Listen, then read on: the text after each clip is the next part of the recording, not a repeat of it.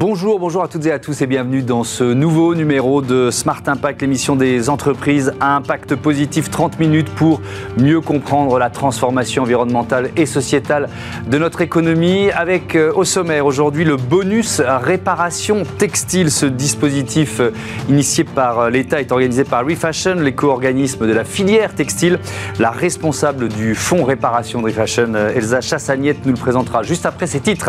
Le congé solidaire sera au cœur du débat de ce Smart Impact. On verra comment ce euh, dispositif d'engagement et de volontariat s'est mis en place chez euh, BPI France au bénéfice de l'ONG Planète Urgence. Et puis, euh, dans le cadre de notre partenariat avec HUP, l'association qui fait la promotion des entrepreneurs en situation de handicap, notre rubrique Startup sera consacrée aujourd'hui à Romain Goyer, le fondateur d'une entreprise d'animation d'événements. Voilà pour les titres, c'est parti, c'est Smart Impact.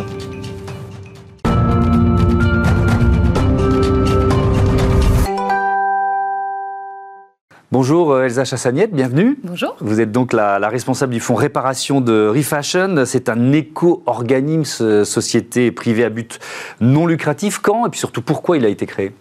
Alors le bonus réparation, il existe euh, chez Refashion depuis janvier dernier, donc il y a mhm. un an, et il existe aussi depuis décembre 2022 chez nos homologues de l'électroménager euh, pour les appareils électroménagers. Nous, on est vraiment sur la filière euh, textile, linge de mm. maison, chaussures. Et donc, il existe pour encourager les Français et les Françaises à faire réparer leurs vêtements et leurs chaussures au lieu de jeter. Hmm. Le bonus réparation, on va expliquer ce qu'est le dispositif, mais si on, on explique ce qu'est euh, cet éco-organisme, qui, qui la finance, quel secteur, quelles sociétés sont représentées dans un éco-organisme le, alors, le principe d'un éco-organisme, c'est de répondre à ce qu'on appelle une filière REP, responsabilité hmm. élargie du producteur. C'est le principe du pollueur-payeur. Donc c'est en gros les, les, marques et les distributeurs qui vendent en France, pour notre cas, des chaussures et des vêtements. Hmm. sont taxés, c'est une sorte de, de taxe, mais qui passe pas par l'État, qui passe euh, directement chez Refashion. Donc on collecte et on redistribue euh, cet argent pour euh, gérer la fin de vie des produits de la filière. Ça représente quel budget? Alors sur le fonds réparation, nous on a 154 millions sur 6 ans. D'accord, 154 millions d'euros alloués sur la période 2023-2028. Et donc, on va voir ce, ce, chiffre. Et donc, ce bonus réparation, Nouveau dispositif lancé il y a quoi Il y a deux mois, c'est ce que c'est ce que vous expliquez. Alors c'est un peu trop tôt pour faire un bilan. On va expliquer comment ça fonctionne, comment ça marche. Alors effectivement, on, l'a lancé début novembre, donc euh, c'est un peu tôt, mais on a déjà des premiers chiffres qui sont intéressants. Mmh.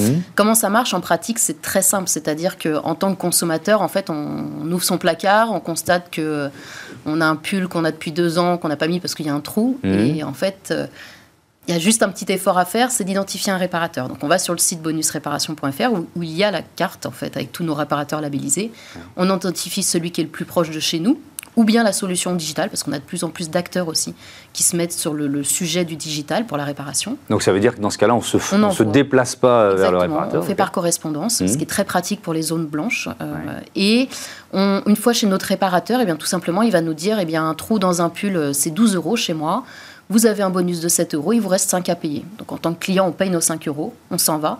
Et de son côté, le réparateur nous dit à nous, Refashion, qu'il a avancé effectivement 7 euros pour son client et on lui rembourse. Mmh. Alors, côté artisan, on reviendra à l'intérêt évidemment pour les, consommateurs, les, citoyens, mais il y a toujours, quand on a des dispositifs comme ça, la question de la rapidité euh, des organismes à reverser l'argent. Comment ça se passe? Alors, c'est vrai que ça a été une des craintes euh, des artisans et sur lesquelles il a fallu beaucoup les rassurer mmh. et, le, lancement nous a permis de le faire. Euh, nous, en fait, le dispositif, on l'a complètement travaillé avec et pour les artisans, puisque dès le départ, on a intégré les fédérations artisans euh, dans nos groupes de travail. Et techniquement parlant, nous, le remboursement, on pouvait faire ce qu'on voulait. C'était du paramétrage informatique. Et donc, on a beaucoup discuté avec eux. Au début, on avait envisagé un remboursement assez basique, c'est-à-dire le réparateur nous déclare qu'il a fait une avance de trésorerie, on le rembourse. Il déclare, on rembourse, etc. Mm. Et on s'est rendu compte assez vite que d'un point de vue comptable, ça allait être compliqué à gérer, d'avoir plein de petits virements qui apparaissaient. Donc en accord avec le métier, on a tout simplement décidé de faire un remboursement à la fin du mois. Donc les réparateurs déclarent pendant le mois euh, les bonus. À la fin, on fait une synthèse et on les rembourse dans les quelques mm. jours qui suivent. Combien de, pièces sont réparées aujourd'hui et, puis surtout, quel est l'objectif de Refashion? Alors, en deux mois, on a réparé un peu plus de 50 000 pièces. on a fait un peu plus de 50 000 réparations. je ne peux pas encore vous dire exactement combien ça représente de chaussures ou de vêtements, mais en mmh. tout cas, on a sponsorisé 50 euh, 000 réparations. C'est un très très bon démarrage. Et on a un objectif qui est de 21,6 millions de pièces réparées en 2028. Donc, a priori. Dans l'année 2028 ou, sur la totalité de la période Il y a une étude de l'ADEME qui a, qui a mesuré qu'il y avait eu 19 millions de pièces réparées en 2019. Mhm. Donc, ils nous ont donné un objectif de plus 35%, ce qui nous amène à 21,6 en 2028. 83% des Français sont disposés à faire euh, réparer leurs vêtements ou leurs euh, chaussures. Donc, ça, c'est le déclaratif. On peut dire que euh, les Français sont demandeurs. Est-ce qu'il s'agit tout simplement de retrouver des réflexes perdus? Oui, parce, que, quand on décrit ce que, ce que vous nous dites, enfin, on a fait ça, et d'ailleurs certains le continuent de le faire, mais... Euh, euh, effectivement, les 83%, ils sont intéressants. Euh, maintenant, ce qu'on sait aussi, c'est qu'en fait, 3 Français sur 4 ont déjà déclaré avoir jeté quelque chose qui pouvait faire réparer. Ça, on a tous nos contradictions en matière environnementale. Donc, le but du jeu, effectivement, c'est du fonds réparation plus largement, pas juste du bonus. Le bonus, c'est d'encourager par un biais financier mmh. à les faire réparer.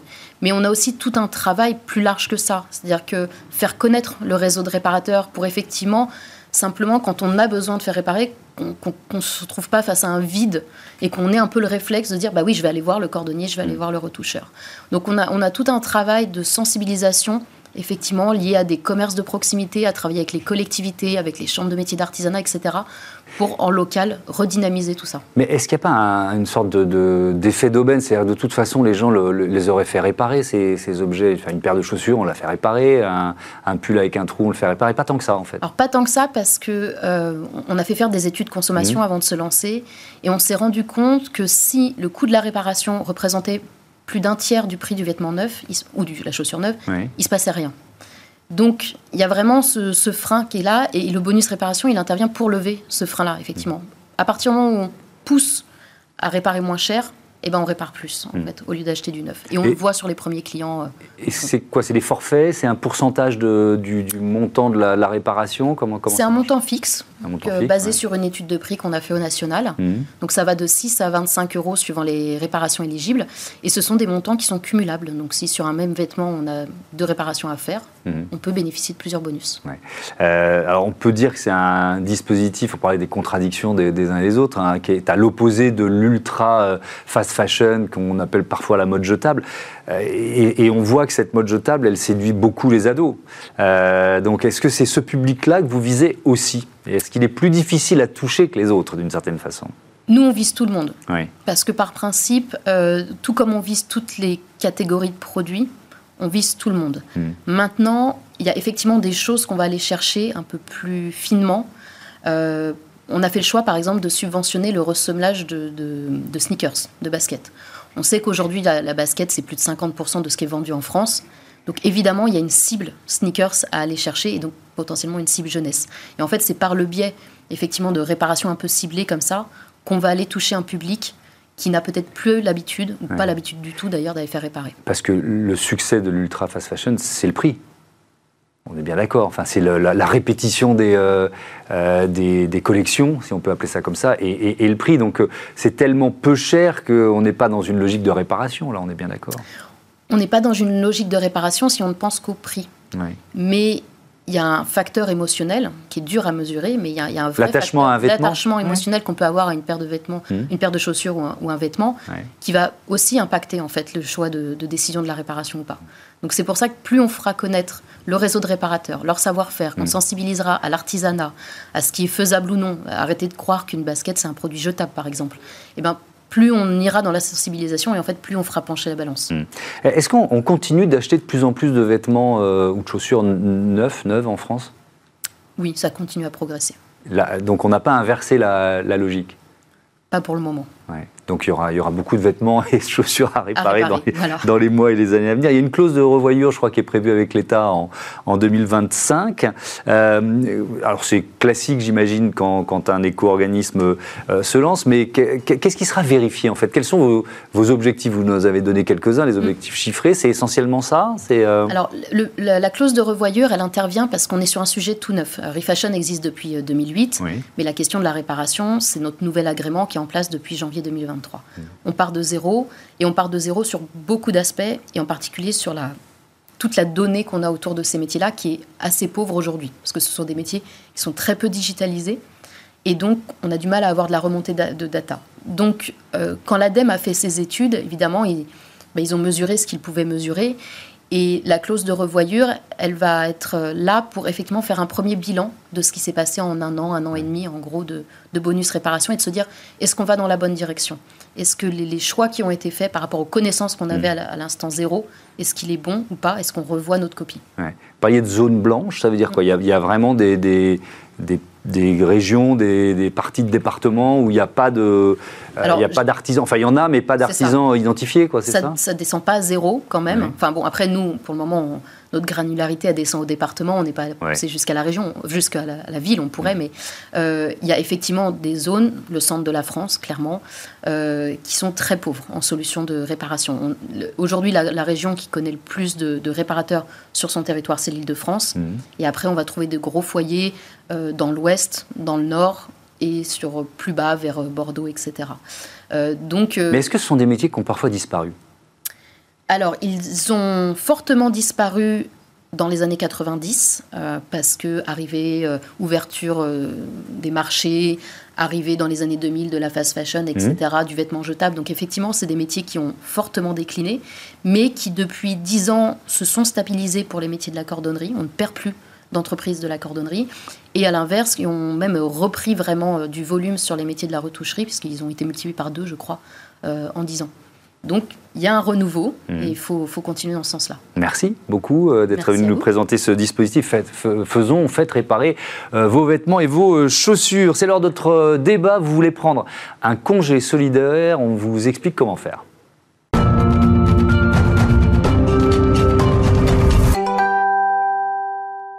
On découvre le congé solidaire tout de suite avec euh, Amandine Hersan. Bonjour, vous êtes la directrice générale de Planète Urgence. Christelle Roger, bonjour. Bonjour. Bienvenue à vous aussi, directrice exécutive en charge des ressources humaines chez euh, BPI France. Allez, on présente Planète Urgence pour commencer, une ONG euh, qui s'occupe de quoi? Alors, une ONG qui protège les forêts, les forêts là où il y a urgence. Donc, on est présent en Amazonie, dans le bassin du Congo et en Asie du Sud-Est. Mhm. Et l'enjeu, c'est que sur tous ces écosystèmes, la forêt disparaît, euh, mais que euh, les humains ont du mal à trouver les solutions pour la protéger. Mhm. Donc, notre métier, c'est de vraiment réconcilier l'humanité et les forêts. Mhm. Depuis quand euh, Planète Urgence existe et est-ce que vous voyez un appauvrissement finalement de, des forêts et de la biodiversité qui va avec? Ah ben, c'est très clair. Mmh. Euh, on existe depuis 2000 euh, et depuis 2000, on n'a fait que perdre des surfaces forestières la taille de l'Irlande tous les ans. Et donc, ce sont des forêts tropicales qui disparaissent. À chaque fois qu'une forêt tropicale disparaît, c'est tout son écosystème euh, qui, part en feu. Mmh. et on a aujourd'hui un million d'espèces en voie d'extinction. Un million. Et donc, ce congé solidaire, qui est l'un des dispositifs, vous en avez beaucoup hein, que vous proposez, mais on va se concentrer sur, euh, sur celui-là.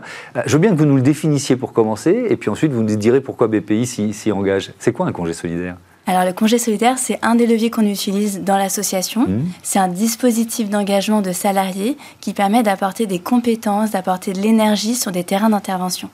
On a beaucoup de partenaires dans le monde euh, qui travaillent sur les forêts, avec qui on va faire des projets, et beaucoup de partenaires qui sont assez fragiles sur le terrain. Mmh. On voit qu'il manque de compétences, il manque euh, de, parfois de légitimité euh, sur nos terrains d'intervention, et donc les volontaires vont venir avec tout ça, et ils vont aider les acteurs locaux à se développer. Oui, on est dans une logique de mécénat d'entreprise, d'une certaine façon, Christelle Roger. Oui, on est dans cette logique-là, mais pas que, parce qu'ils ne vont mm. pas forcément euh, déployer leurs compétences directement sur le terrain. Ils peuvent aussi apporter leur, enfin, ils peuvent aussi intervenir sur des sujets très terre à terre, très suivi euh, de la faune, de la flore, euh, recensement, etc. Donc ce mm. c'est pas uniquement du mécénat de compétences, oui, un peu plus large. Ils viennent pas forcément et uniquement avec leur, leur, domaine d'expertise ou leur domaine de compétences.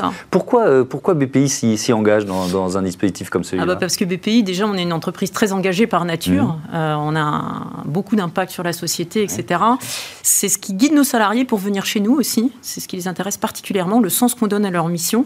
Et ça fait partie intégrante euh, des, de nos valeurs et euh, de ce qu'on souhaite déployer et apporter à nos collaborateurs, en fait. Donc ça leur permet d'aller au-delà de leur mission propre à l'intérieur de la société et de toucher encore plus largement l'ensemble des sujets. En fait. C'est depuis quelques années, c'est ça, 2019, je crois que, Alors, on a commencé en 2019, ceci étant, enfin, on, a, on a créé l'adhésion en 2019, 2020, Covid. Comment dire qu'il n'y a euh, pas eu beaucoup de missions Il n'y a pas eu beaucoup de missions. 2021, ça a repris, et là, on est à peu près à une quinzaine de missions depuis que l'on a fait le partenariat.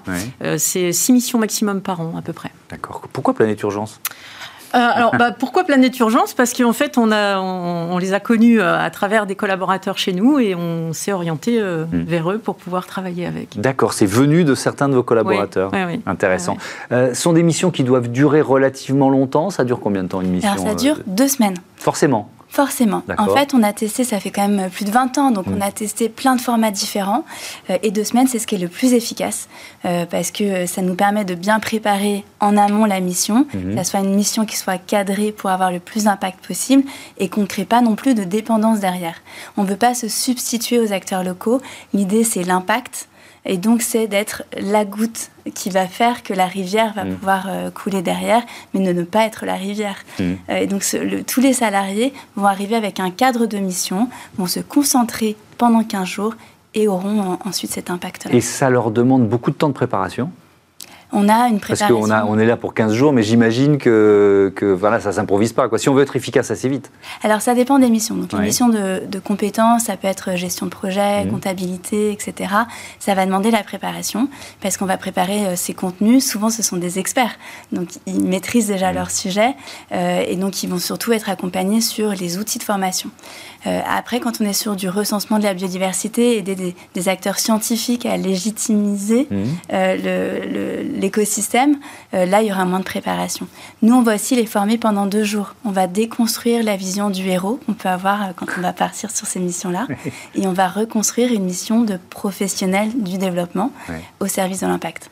Euh, Christelle Roger, vous avez des exemples de, de, missions, de missions récentes Oui, oui. alors mission récente, on a, euh, on a Mathis qui est euh, parti, par exemple, au Bénin et, qui, a, qui a travaillé sur de la transmission de compétences avec des collaborateurs. Mmh. On a Marie, elle, qui est partie et qui a travaillé aussi sur comment apprendre l'espagnol à des femmes d'une association sur place. Mmh. Et puis, on a des gens qui sont partis, comme, comme Edouard, eux, ils sont partis faire de la mission sur la biodiversité au Cameroun et du recensement euh, d'espèces locales, en fait. Ah oui, donc, euh, donc ils participent à un programme scientifique. Ah oui, oui, oui, oui, On n'est pas. C'est ce que je disais tout à l'heure. En fait, mm. on n'est pas uniquement sur la transmission de compétences. C'est quoi leur retour d'expérience? Est-ce qu'ils en reviennent changer d'une certaine façon? Ah, euh, Alors, forcément. je pense qu'on ne revient pas sans avoir quelques étoiles dans les yeux de ce type de mission. Mm. déjà, il faut savoir que c'est eux qui le choisissent. nous, on les envoie dans un cadre très sécurisé. C'est aussi tout l'avantage qu'on a de travailler avec Planète Urgence, hein, c'est qu'ils sont pris en charge dès le départ et qui sont accompagnés, donc ils savent qu'ils vont partir dans un cadre mmh. très sécurisé. Pour eux, ils reviennent euh, avec l'impression d'avoir fait quelque chose d'hyper utile. Euh, ça leur permet d'acquérir des compétences également, puisqu'ils acquièrent aussi une ouverture d'esprit qui est hyper intéressante en tant mmh. qu'employeur, euh, des façons d'appréhender les sujets de manière totalement différente et, et, également une prise de recul qui va être différente. Donc c'est gagnant-gagnant tant pour le collaborateur que pour l'entreprise qui envoie ses collaborateurs. Vous avez employé un mot que je, je pense qu'il est très important, c'est le mot utilité, parce que le risque d'une mission comme ça, c'est que finalement le salarié, bon, il ne se sentent pas vraiment utiles quand il arrive sur le terrain. Vous voyez ce que je veux dire? Ah bah Complètement. Et on n'a pas le droit euh, de ne pas être utile sur le terrain, vu mm. tous les besoins qu'on a au quotidien, vu les demandes de nos partenaires, il faut être utile. Et c'est aussi notre rôle chez Planète Urgence. On est une association qui a envoyé 10 000 volontaires mm. euh, en, en, 20 ans, plus de 20 ans. Euh, et c'est du coup notre rôle de bien préparer ces missions, de connaître les partenaires, de s'assurer que le volontaire vient au bon moment et avec la bonne posture. Euh, et donc du coup, c'est pour ça que c'est important pour nous d'avoir des relations de confiance avec les entreprises pour aller ensemble mm. chercher les, les, les volontaires. Mais quand on parle là, par exemple, mission de biomonitoring, je lis ça, hein, au Bénin, pour recenser des espèces de mammifères dans une forêt classée. Euh, ça aurait pu se faire sans eux, ça a été plus rapide grâce à eux. Expliquez-moi pourquoi ils ont été utiles euh, les, salariés ou le salarié de, euh, de, BPI France sur cette mission. Alors, soit ça n'aurait pas pu se faire sans eux, euh, c'est-à-dire il n'y a pas l'argent sur place et sur les zones classées au Bénin, il n'y a hmm. pas d'argent pour faire de la recherche scientifique, soit ça va développer de, de un potentiel supplémentaire, typiquement en Équateur. Il y a eu des volontaires qui ont fait des études pendant 4 ans euh, sur des espèces spécifiques sur un écosystème. Ça a permis de racheter des terres et mhm. de lever 500 000 euros à, l'acteur qu'on accompagnait. Donc c'est vraiment des utilités fortes. Aujourd'hui, on a une COP 15 qui nous dit qu'il faut 30% de protection euh, des écosystèmes terrestres. Donc ça, c'était la COP biodiversité, hein, exactement. pour être bien, bien précis. Tout à fait, la COP biodiversité. Donc c'est un, super mouvement, mais il faut mhm. savoir qu'est-ce qu'on veut protéger en termes d'écosystèmes, de, sont, euh, quelle est la biodiversité qu'il faut euh, protéger en priorité. Donc pour mhm. ça, il faut avoir de la data. Il, y a, certainement des patrons ou des cadres dirigeants qui nous regardent, qui se disent ouais, super, congé solidaire, mais combien ça coûte? Ça coûte combien avec Pays France de faire ça? Concrètement, c'est 3 000 euros par collaborateur. On verse 3 000 euros à, Planète Urgence. Euh, Planète Urgence s'occupe de l'intégralité des sujets sur place. Et nous, on contribue en plus aux billets d'avion. Ça, c'est nous qui avons pris cette décision-là. Donc, on, donne 500 euros par, euh, par collaborateur pour euh, couvrir une partie des frais du billet d'avion. Mhm. Et c'est tout. Parce que le collaborateur, lui, va poser ses congés. Euh, donc il prend sur ses, euh, sur ses congés en propre mmh. pour pouvoir partir sur les 15 jours nécessaires. Est-ce que c'est il y a aussi une notion de, sensibilisation aux, enjeux de voilà de, de, de euh, révolution climatique, de transformation climatique, environnementale, sociétale, de la biodiversité? On a dit tout ça. Est-ce que c'est plus efficace par exemple qu'une fresque du climat pour vous? Je suis sûr que vous avez fait la, fait la sûr que vous avez fait la fresque du climat chez BPI France. Donc c'est pour ça que je vous pose la question. C'est complémentaire. c'est aussi de la mise en application directe. Et puis on va plus loin que ce qui est euh, terre à terre chez nous, en puisqu'on touche à l'international, à l'étranger, des sujets qu'on toucherait absolument pas si on mm. n'avait pas recours à, des, des, situations comme Planète Urgence euh, pour pouvoir euh, le faire en fait. Est-ce que vous avez, puisque vous nous disiez il y a une vingtaine d'années d'expérience, je, reste sur ce thème de la sensibilisation, mm. c'est-à-dire des salariés qui, sont, qui ont participé, s'ils l'ont fait déjà, il y avait une sensibilisation, mais qui sont revenus et qui sont revenus avec des messages à faire passer dans leur entreprise. Vous voyez ce que je veux dire? On a plein de belles histoires. Et c'est ça, je pense, la force aussi pour, euh, pour les entreprises. C'est parce qu'on a des salariés qui, souvent, sont déjà impliqués. Ils, ont, ils osent euh, euh, faire ces missions-là. Ils peuvent aussi les faire à distance, d'ailleurs, en mmh. e-volontariat, quand c'est compliqué d'aller à l'international ou quand il n'y a pas besoin de ces déplacements-là. donc, ils sont déjà engagés. Mais quand ils reviennent, ils ont vécu pendant 15 jours dans des écosystèmes qui n'ont rien à voir avec ce qu'ils connaissent. Dans des, ils voient la pauvreté, ils voient le changement climatique, ils voient les inondations, ils, voient potentiellement plein de choses sur le terrain, mmh. parce qu'on est dans la brousse ou, on est à côté d'une mangrove. Et donc, du coup, ils vont se rendre compte, ils vont l'intégrer. Moi, j'adore la fresque du climat, j'adore tous les, tous mmh. les engagements qu'il peut y avoir euh, et qui sont super, qui sont complémentaires. Cet engagement-là, la spécificité, c'est l'immersion c'est qu'on est sur le terrain, on le sent.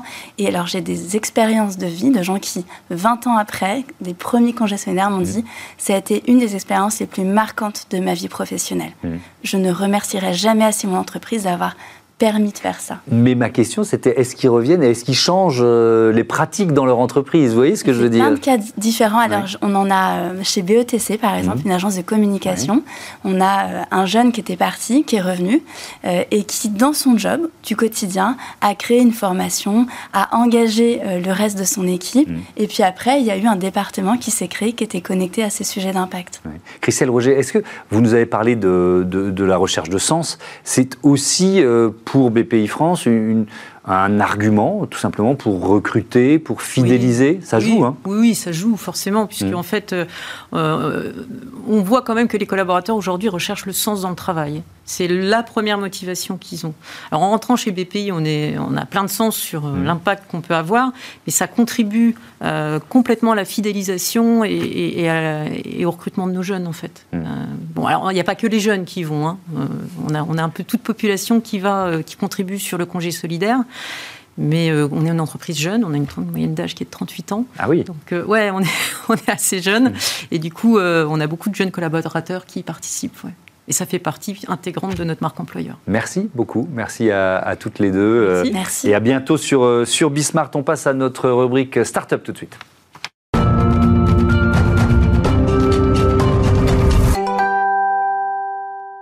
Bismart euh, est partenaire d'Ashup, euh, l'association qui fait la promotion des entrepreneurs en, situation de handicap. Notre rubrique euh, Startup est consacrée à l'un des lauréats des trophées Ashup. Il est avec nous en duplex, Romain Goyer, fondateur de RG Animation 44. C'est une entreprise d'animation d'événements. Bonjour Romain Goyer. Dites-nous quand et pourquoi vous l'avez créée, cette entreprise? Pourquoi je l'ai créée? Parce que j'ai eu plusieurs refus en milieu ordinaire et puis du coup c'est ma passion depuis tout petit, l'animation. Et puis voilà, comme j'ai fait à droite à gauche pour des copains, je me suis dit pourquoi pas créer mon entreprise dans, dans l'événementiel. Euh, vous êtes euh, DJ, mais pas que. C'était quoi? C'était un rêve de gosse de faire ça? Si, je suis DJ et puis j'organise des jeux des, dans les soirées, euh, enfin, des, des, des, quiz, des karaokés, des trucs comme ça. Et vous êtes malentendant depuis l'âge de 6 ans. c'était, est-ce que c'était aussi un défi? Parce qu'on se dit, OK, je suis malentendant, mais je veux devenir DJ. Est-ce qu'il y avait une part de défi finalement dans votre démarche? Alors, euh, non, je n'ai pas du tout euh, pensé à, à, ça. Je me suis dit, il faut aller, faut passer au-dessus de là et essayer de d'y aller. Et puis, euh, j'ai réussi à, atteindre mes objectifs. Votre handicap, c'est pas un sujet quand vous exercez votre métier? Euh, Si, j'ai eu du mal à accepter mon handicap, mais maintenant, je suis passé un peu au-dessus. Depuis que j'ai créé mon entreprise, j'ai eu d'y penser, tellement que j'ai euh, quand j'étais jeune, j'ai pensé, j'avais du mal à accepter mon handicap. Maintenant, je dis, euh, faut, faut avancer et puis euh, à travailler, à, savoir l'accepter. Hmm. Vous l'avez créé en 2019, votre entreprise. Alors, quand on, quand on crée une entreprise événementielle et que le, le Covid arrive année après, bon, j'imagine que comme tout le monde, vous avez dû souffrir de, de, de, de différents confinements. Est-ce que l'activité, la reprise est là aujourd'hui? Comment, où vous en êtes? Oui, l'activité a repris en 2022. Euh, depuis 2022 euh, à 2022-2023, j'ai fait euh, plus d'une quarantaine de clients. voilà. Et puis là, une, une dizaine là qui, qui se lance pour, pour l'instant pour 2024. Et qui sont vos clients? Sont plutôt des particuliers, plutôt des entreprises? Un peu les deux, particuliers et puis entre, bah, plus associations. J'aimerais bien développer euh, sur les entreprises et puis euh, sur les personnes en situation de handicap comme les, IME, les foyers, les, toutes ces personnes-là qui n'ont pas, pas beaucoup de soirées, que ça peut leur, euh, ça pourrait leur apporter une soirée pour, pour qu'ils s'amusent. Et, ça, c'est un, c'est un, secteur d'activité que vous n'avez pas totalement exploré pour l'instant, c'est ça? Oui. Et donc, J'aimerais bien ouais en avoir un peu plus euh, pour, euh, pour euh, surtout les entreprises, pour les, les séminaires, des trucs comme ça. J'aimerais bien développer mon entreprise. Hmm. Vous avez reçu le trophée coup de cœur du jury au, trophée HUP Entrepreneur. Qu'est-ce que ça change pour vous? Est-ce que le fait d'être reconnu comme ça par une association aussi importante qu'HUP, j'imagine que c'est important, mais qu'est-ce que ça change pour vous? Eh ben, du coup, je pense que je vais avoir plus de visibilité. Et puis, j'espère que ça va développer l'entreprise et puis euh, que je vais avoir plus de clients, de bouche à oreille, enfin, plein de. Et puis, j'espère que ça va me faire avancer sur moi perso par rapport à, mon handicap euh, que, que j'ai oublié, que je vais, passer au-dessus puis que je vais continuer à avancer. Lors de ces euh, trophées à, Shop Entrepreneur, est-ce que vous avez, euh, voilà, vous avez rencontré d'autres, euh, d'autres chefs d'entreprise, des hommes, des, des femmes? Est-ce que, est-ce que vous avez été bluffé par certains d'entre eux, par certaines d'entre eux? Bah, Oui, j'ai rencontré plusieurs personnes, des gens que j'ai, connus sur LinkedIn, que j'ai vus à Paris. Ça m'a fait du bien de discuter avec ces personnes-là.